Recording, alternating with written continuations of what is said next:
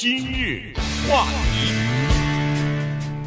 欢迎收听由钟讯和高宁为您主持的今日话题。呃，在纽约啊，最近正在进行一个事情，呃，华人的听众，呃，华人的居民一定非常感兴趣，或者说非常关注。呃，这个就是呃，纽约市呢要对他们的呃中学、高中和小学的，在小学当然就是叫做呃尖子班啊，在高中、中学呢有他们有这个叫重点中学。或者叫特殊学校哈，那这些呢都是吸收的一些叫做呃 gifted and talented，呃，这个怎么说呢？叫呃学业比较优秀的这些学生吧，呃，就吸呃吸收这些人呢进入到尖子班和呃重点中学去。那么现在这个情况呢，呃，市长白思豪要进行改革，那当然就引起了很多人的呃批评或者是反响吧。有支持的人啊，这个因为呃西语裔和呃黑人的这个家长是支持的，呃，他们认为说在尖子班和这个重点学校里边呢，呃，这两类人就是黑人和西语裔的这个子女呢，呃，比例比实际的居民的比例要少很多，但是华人是坚决反对的哈，所以我们今天呢，从各个角度来看一下这个情况。嗯，我们为什么人在洛杉矶却讲一件纽约的事情？道理非常的简单。因为它不是一个城市的问题，它不是几千所学校的问题，它是一个更大的社会问题。其实，如果你要引申的话，它是一个人的社会定位问题。所以这个特别的值得考虑。当然，知道这样的话题呢是爆炸性的。呃，对华人来说，你碰到教育这个东西，往往是非常的敏感的。所以在讨论这个过程当中，又涉及到了族裔，就更加的会可能让一些人觉得他的立场跟纽约市长的不一样，或者他的立场跟某一些其他族裔的人不一样，甚至他的立场跟今日话题的主持人不一样。这个东西也没有关系，因为今日话题节目如果说有几大特色的话，其中之一就是向来不在乎有什么，对不？向来不在乎。他是不是得罪某些人？原因很简单，因为我们讲这个话题或者讲这些，嗯、事情、事件呐、啊、等等，我们的目的从来没有一次说，哎，我们跟高宁商量好，哎，咱们一起来得罪一些人。呃，我们从来没有过这样的初衷。只不过我们认为，在这些问题发生的时候，正在进行的时候，让你看到另外的一些人怎么想而已。那在这个过程当中，如果我们有自己的观点，毫不掩饰地告诉大家。只是如此而已。那说到这种教育呢，就更是有这个问题。为什么？因为我们可以把时间推到今年的六月十三号。今年的六月十三号，在纽约发生了一件事情，外界并没有太怎么注意，但是却有很多的亚裔的人来到了纽约市长白思豪布呃的 Blasio 来到他的呃办公室抗议。抗议什么？就是今天我们要讲的这个事儿。白思豪这个人，他是一个民主党人，他也可以是一个被华人盖一个这样的一个帽子，叫白左，他是这么一个人。现在选总统呢？呃，现在对他当然没什么机会了，他现在很呃这这个名额非常的靠后，他的被提名的机会应该不是零，是负数哈，应该。呃，但是不管怎么说，人人家还没退出来呢，对不对？他选总统，在纽约，他是一个被很多华人痛恨的一个人，呃，就是因为他头上戴着这个白左的帽子嘛，对不对？他搞了一件什么事情让华人抗议呢？就是引申到现在，当时在六月份的时候还没有现 现在闹得这么大，呃，因为现在他现在的这个提案是全部的学校，呃，纽约的，当时呢是有一些叫在纽约有一些高中，他们叫做 specialized high schools，啊，这个要特别注意，特种高中，特种高中呢在纽约有名的，主要的是九个。这九个特种高中啊，散布在纽约的 Queens、Staten Island、呃 Brooklyn、什么 Bronx 等等这些地方，有这么九个。这九个特种的高中，你怎么才能进去呢？生活在南加州的居民都知道，有一些高中是进不去的，那那是非常有名的。你怎么才能进去？甚至你住在他学校对面，你都进不去。呃，可以这么说啊，他他是这么一种情况。他呢，就是要。叫择优录取，简单的说就这样，非常的简单。你给我考试，所以这九个学校都要想进去，都要过一个考试的关。如果你是住在纽约的拉瓜迪亚这个地方的话，光考试还不行，还要面试。呃，除了面试以外，你还要带上你自己的一些叫做 portfolio，就是什么？就是你的作品或者一些你有成绩能够证明你有成绩的这个东西。为什么？很简单，这九所特殊的高中乃是通往名校之门呐、啊。那他们那些学校里上哈佛的、上长春的、上呃各个地方的名校的人数和比例远远高于其他的学校。那么当时呢，纽约的市长白思豪就想。干这么一件事儿，他就想说，把他的那个考试的这东西给取消掉，嗯，呃，把这个择优录取的东西给取消掉。主要的原因就是因为它里面的人口的比例和族裔的比例和现实中的差的不光是很远，是倒过来了，几乎是。对，呃，所以做这个改革，那遭到华人的强烈的反弹和强烈的抗议，甚至当时有微信群体弄了两三千个华人是去抗议这个事情。呃，因为华人非常简单，他的道理就非常简单，说择优录取怎么不对了？我们这从那个科举制度开始，这不一直都是择优录取吗？这不一直都是靠考试、靠学习、学习的成绩、靠自己的刻苦，还靠一个东西啊，补习。哎，呃呃，补补习这是非常重要的一个。对，十年寒窗苦，嗯、这个我们就是为培养孩子做了这么多的牺牲。为什么不给我们应有的这个可以得到的东西呢？而为什么别的学生可能我们花一百个小时，他只花十五个小时？为什么我们要跟他是一样呢？我们付出这么多，不就是因为想要呃赢在起跑点上吗？但 也也就是这个意思啊。所以在这种情况之下呢，华人的家长当然就不忿了，因为现在确实也是。呃，在 纽约的现实是这样子，在纽约的公立学校里边，呃，这个黑人和西语的学生呢，据说是占了百分之七十，但是在小学的尖子班里边啊，刚好反过来了，这个尖子班里边百分之七十五的人呢是白人和亚裔的学生，这亚裔里边很多就是华人的学生了，所以你可以看看得出来，在这个尖子班里，小学是这样子。在中学、高中的那个特殊中学，我给他说成是重点中学，也是这个情况，就是学习成绩好的这个占比例特别高的亚裔和白人。所以这个一改革的话，那受到影响的除了白人之外，影响最大的就是华人了，或或者是亚裔了。这么说，当然亚裔的父母就要反对。那么我们待会儿呢，看一看现在纽约的情况，具体情况是什么样子，以及他们的这个从小学恨不得从幼稚园开始。的这个考试的制度，以及初高中的呃进入到重点中学的考试制度，还有这个学区的这个叫做呃这叫种族隔离的情况，他们说越来越严重。今日话题，欢迎继续收听由钟迅和高宁为你主持的今日话题。这段时间跟大家讲的呢是呃纽约市的这个公立教育哈，就是在这个公立系统教育系统当中的。呃，尖子班和重点中学这个的改变啊，他这个白思豪要进行改变，市长，但是呢，现在他是提出一个议案来啊，呃，具体的改变还没有开始呢，呃，已经引起非常多的反响了，尤其是华人的呃家长呢，大部分都是反对的哈。那我们先看一下这个纽约现在具体的做法。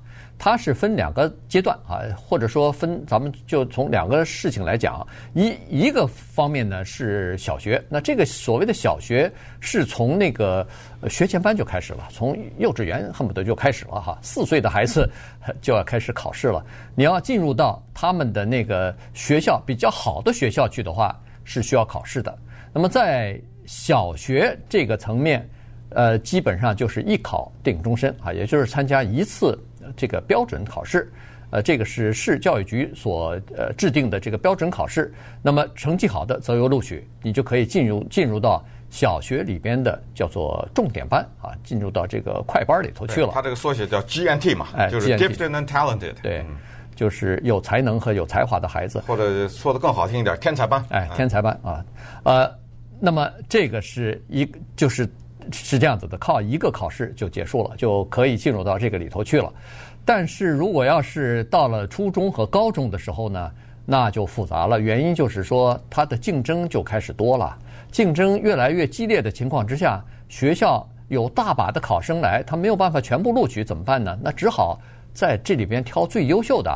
所以呢，他这个考试呢，除了你的学校的成绩之外，还要考试的成绩，就是标准考试的成绩，再有刚才说的什么面试啊、什么 portfolio 啊、什么呃推荐信啊，反正各种各样的东西，甚至有的时候已经到了，比如说你上课全勤率怎么样，你是不是有迟到早退的现象，这些东西都包括在里头。任何一个方面，你一一旦一疏忽，有可能你的那个。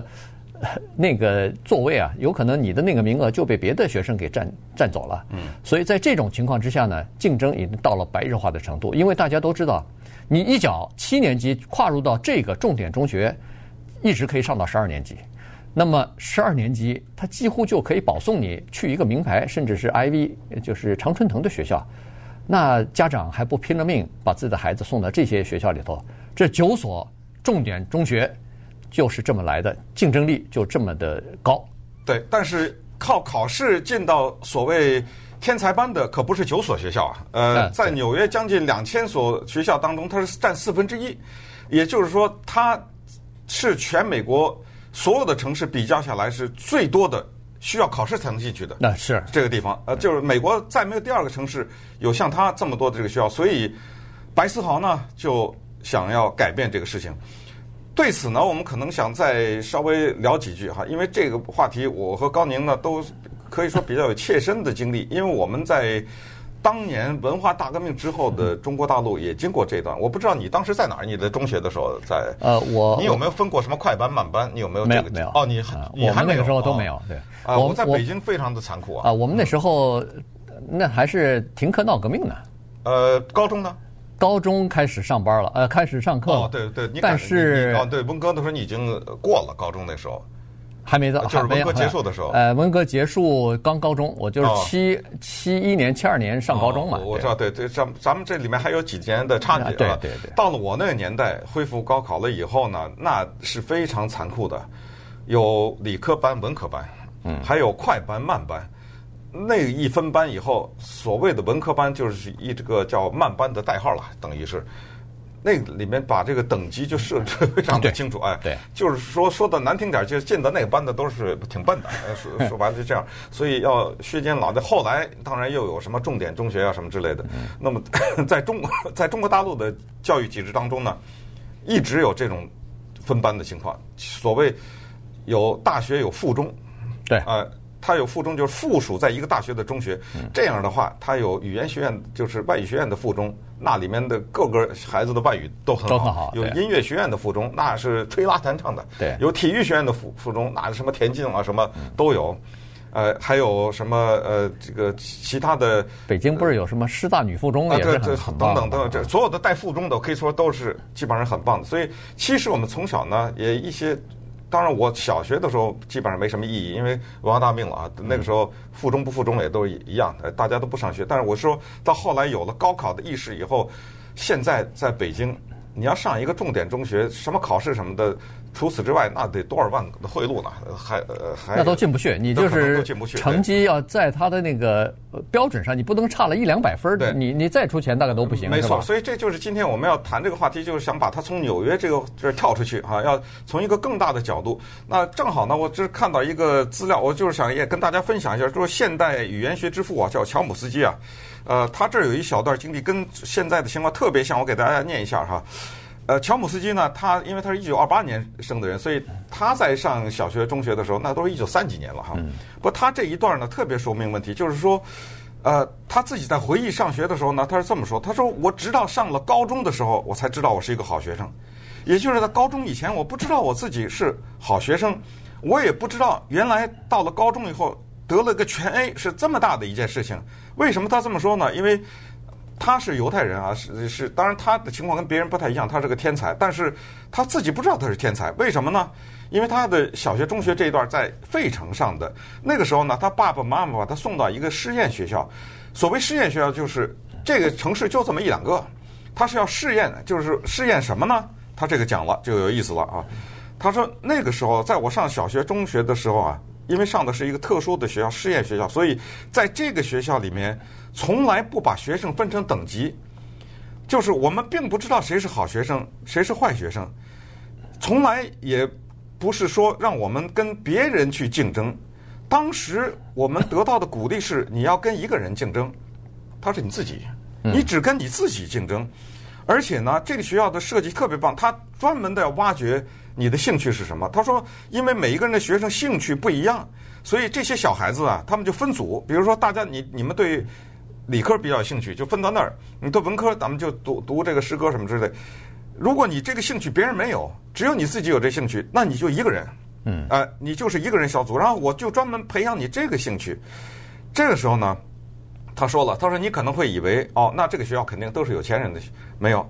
他说这个学校它是试验性的，所以它是各个阶层的人都有，有很有钱家的孩子，有很穷的，是混合在一起的。还有一些人学生什么程度，在公其他的公立学校上不下去辍学的，根本考试门门不及格的，跑到这儿来。这样的话呢，作为一个孩子。他说：“你看到的不是竞争，你看到的是自我的一个成长。就是每一个学生都觉得自己很重要，每一个学生都知道，都觉得自己在完成些什么东西。”他说：“可是现在你看看，他说看看我自己的孩子，他是我的孩子。现在在二年级的时候，他就迅速的告诉你，我们这班里谁是聪明的，谁是笨的。嗯，他迅速的就能告诉你这个。”这这这个学校里面哪些是呃优秀的，哪哪些是很蠢的这孩子？可是呢，他说等我到了高中了以后呢，我才意识到，我意识到这个问题意识到的比较晚，所以对我来说特别吃惊。到另外一个很震惊的事情，对我来说，我回忆我受的教育的过程，就是我受的小学的教育和中学教育，在那个实验学校里受的这个教育啊，我几乎每一天都记得非常清楚。可是等我上到高中，他说我进入到一个极为竞争的环境之下，所有的人都看着别人，然后要看着自己怎么样比别人强。他说等我成年以后，我回忆我对高中的记忆一片空白，嗯，什么都没有，呃，没有什么记忆了。在高中的对于这不断是一段一块空白，而且还是我教育过程当中回忆的一个黑洞，就是全是负面的。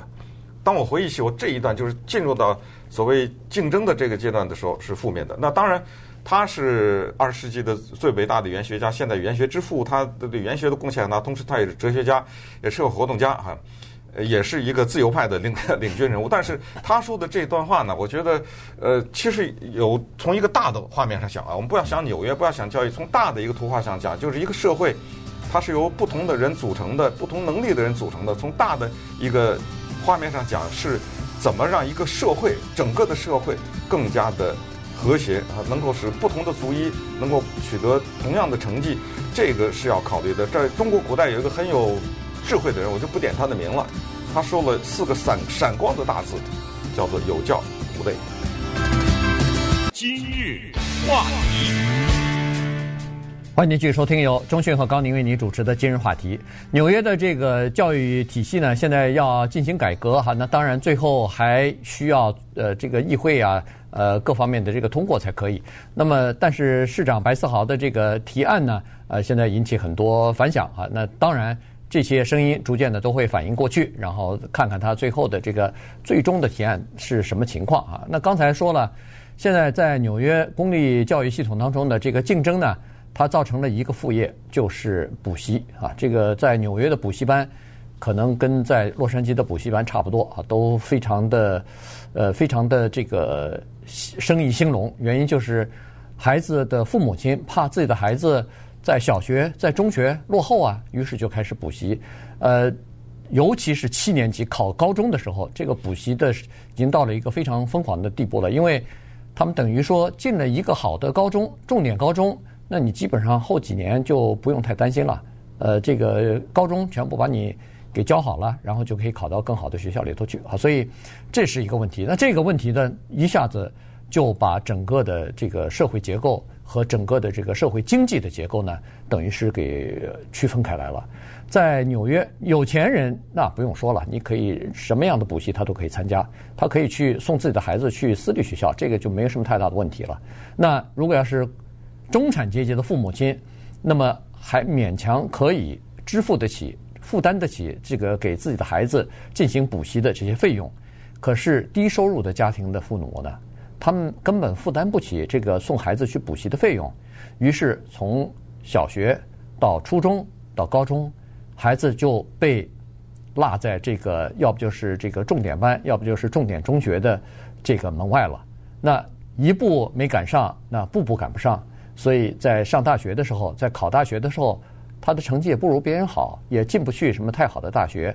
这样一来呢，实际上这个呃叫做收入和种族之间的不平等或者差距啊，它就逐渐拉开了。对，所以讨论这个话题，其实就是要看你是谁，呃，你站在谁的立场上，什么人支持他。如果你是黑人，如你是系语裔的人，那你肯定支持白思豪啊。对不对？所以他是问题，就是看你是谁。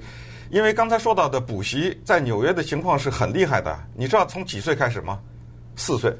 对，为什么？因为纽约的孩子在四岁的时候就要考试，进到幼稚园里面去。嗯，他那个里面是有一个特殊的结构，它有一种考试的机制。你要考试通过了这个，你才能进到这个学校里面；通过了那个，才能进到那个学校里面。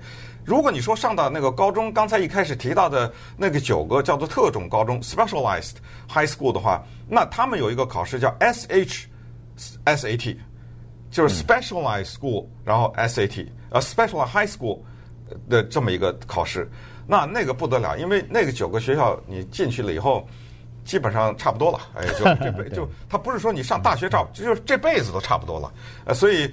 从这个角度讲呢，我们并不反对英才教育。其实，这个东西是一个 事实，我们不能否认，就是人生而智力不平等，权利是平等的啊，人权是肯定平等的，智力是不平等的，肯定你不是莫扎特，你也不是爱因斯坦，这是肯定的。就是有一些人他肯定比另外一些人聪明，就是英才教育，我觉得在英文叫 meritocracy 哈，这个东西没法否认。可是呢，就是为什么从社会结构和作为一个政府管理方面，要在这方面采取一些措施的原因是，因为它到最后它会比较容易变成种族歧视。为什么呢？因为英才是个别的人，哪一个颜色的皮肤的人都有英才，你得承认吧？对，呃，对，就是天才，他跟你的皮肤的颜色应该种族没什么太大的关系。可是如果你把这个套在一个种族上呢？就容易产生这个问题，英才教育的直接的后果就是你的失败你负责，就是你不是英才，那你就是蠢才啊。那么为了证明你是蠢才的话呢，他要从族裔的角度给你盖这个帽子的话，就是 你整个的这个族裔是一个懒惰的族裔，他不是个人了，呃，你整个这个族裔智商就很低。他从这个角度要是给你盖的话，那就把一个教育的问题。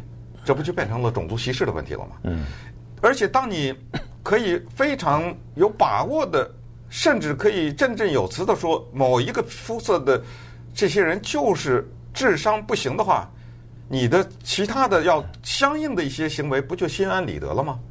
呃，不就是很合法了吗？因为他这个主意就是这样啊，他就是不行，所以这个是他的问题。那回到华人，华人非常的独特，我们从早年的华工。修铁路啊，一直到今天，很多的人到了美国来，可以说没有第二个目的，就是为了孩子。多少这样的，包括中港台的这种有钱人，把孩子放在这儿，他都不来，嗯，对不对？为了接受一个美国教育，他全部的目的，有的时候甚至就是为了自己的孩子，让自己孩子受一个很好的教育，然后最后得到份好工作，多一点收，多一点收入。这个我真的是没有任何。可以指责的地方，所以当这种问题出来的时候呢，华人，尤其是我是觉得，尤其是那种中产阶级的华人，他们格外的反弹比较大。因为我们今天说的所有的关于这教育问题，都是一种情况，叫做公立教育，它不涉及叫私立学校。嗯，对，所以没有问题。那。再有钱的华人，就是钱比较多的华人，他也不是没有问题，他进直接进私立，所以也不是也没有这个问题。就是那种挣，尤其是有点挣扎的那种，嗯尤其有一些家人恨不得是砸锅卖铁，是是补习上补习班的这些家庭，他的反弹最大。对，他站在白思豪那个办公室门口举着牌子抗议的声音是最大。我刚才说的六月十三号，那是纽约下的大雨呢。嗯，他们站在那儿，几千人，对，一两千人啊，冒着大雨，都是家长，就是举着牌子去。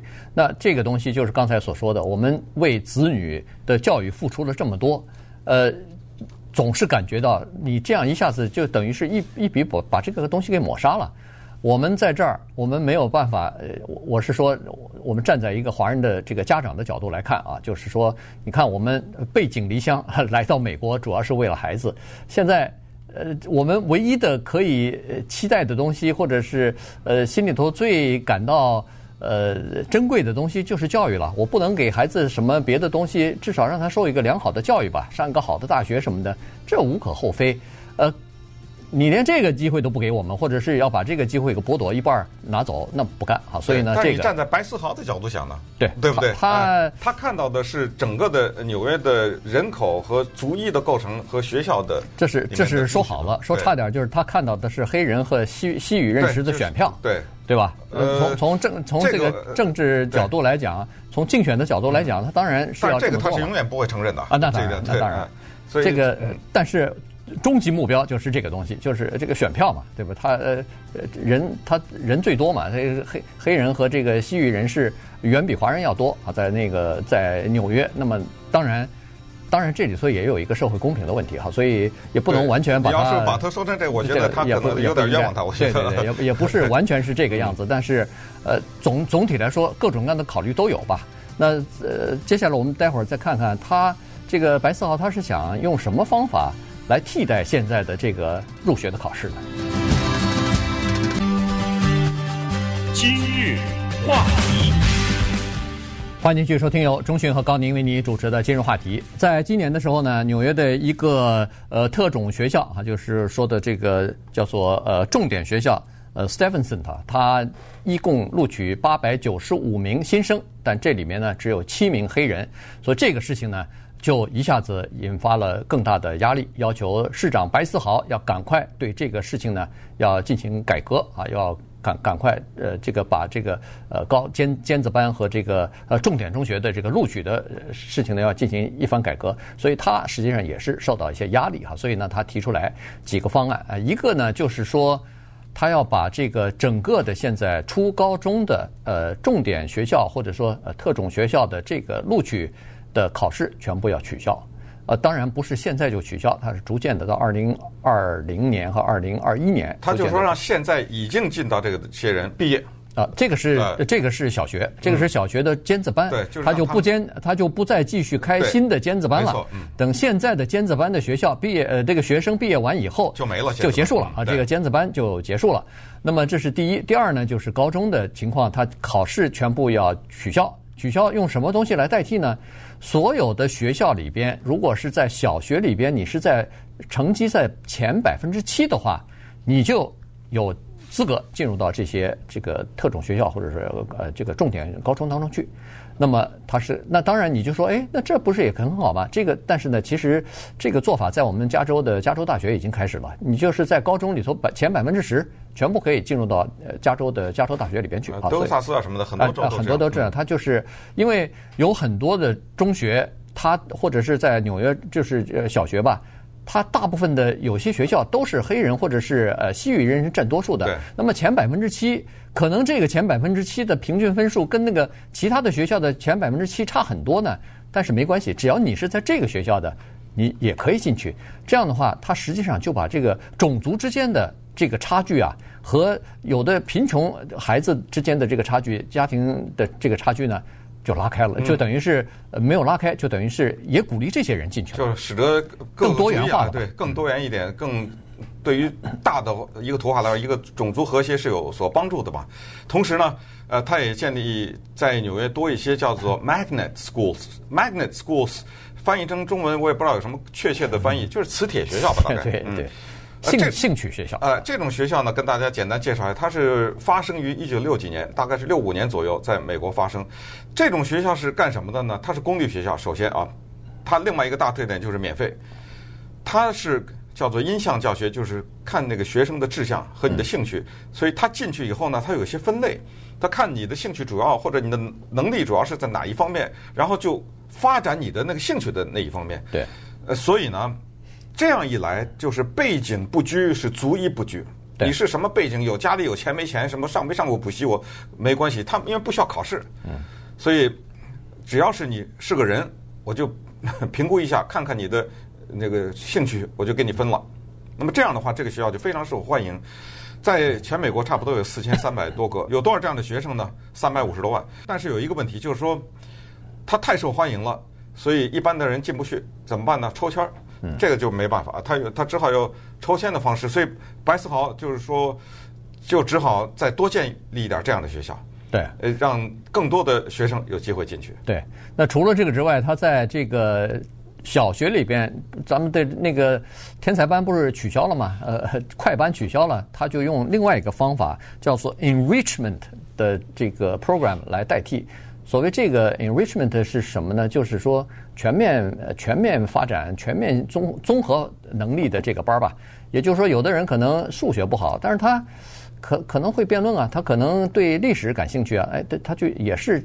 也是有点像那个磁磁磁铁班似的，他只不过是在小学的这个范围之内，就是用这种兴趣啊来呃培养不同兴趣的这个孩子，让他们对自己感兴趣的这个学科或者是对这个项目呢。哎，有呃有这个有更大的投入和热忱吧？那这样一来，可能会对他们的学业也有帮助。对，同时我们也都很知道的一个东西叫 AP，呃，就是 叫做 Advanced Placement，这种都是就是等于把大学的课程放到预科班了，呃，高中里上。呃，这个呢也要就是对各族一开放了，就保留这个东西。也就是说，每个人的兴趣啊和特长都不一样，呃，根据自己的兴趣去选择这种 AP 的课程。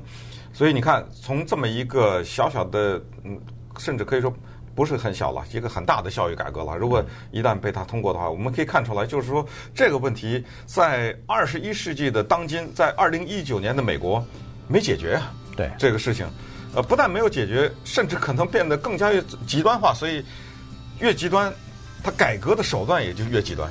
你说他要是花的一笔把这个考试取消的话，那不得了 啊！那这对于这种补习班呐、啊，什么对这对这些影响，对以后美国的大学的录取的方向啊等等，全都会产生非常深远的影响。而且纽约这一些美国其他的州啊、其他的城市啊什么的，也都会可能会产生相应的改变。这就是为什么今天的这件事情，我们谈的这件事情，它的意义为什么这么大。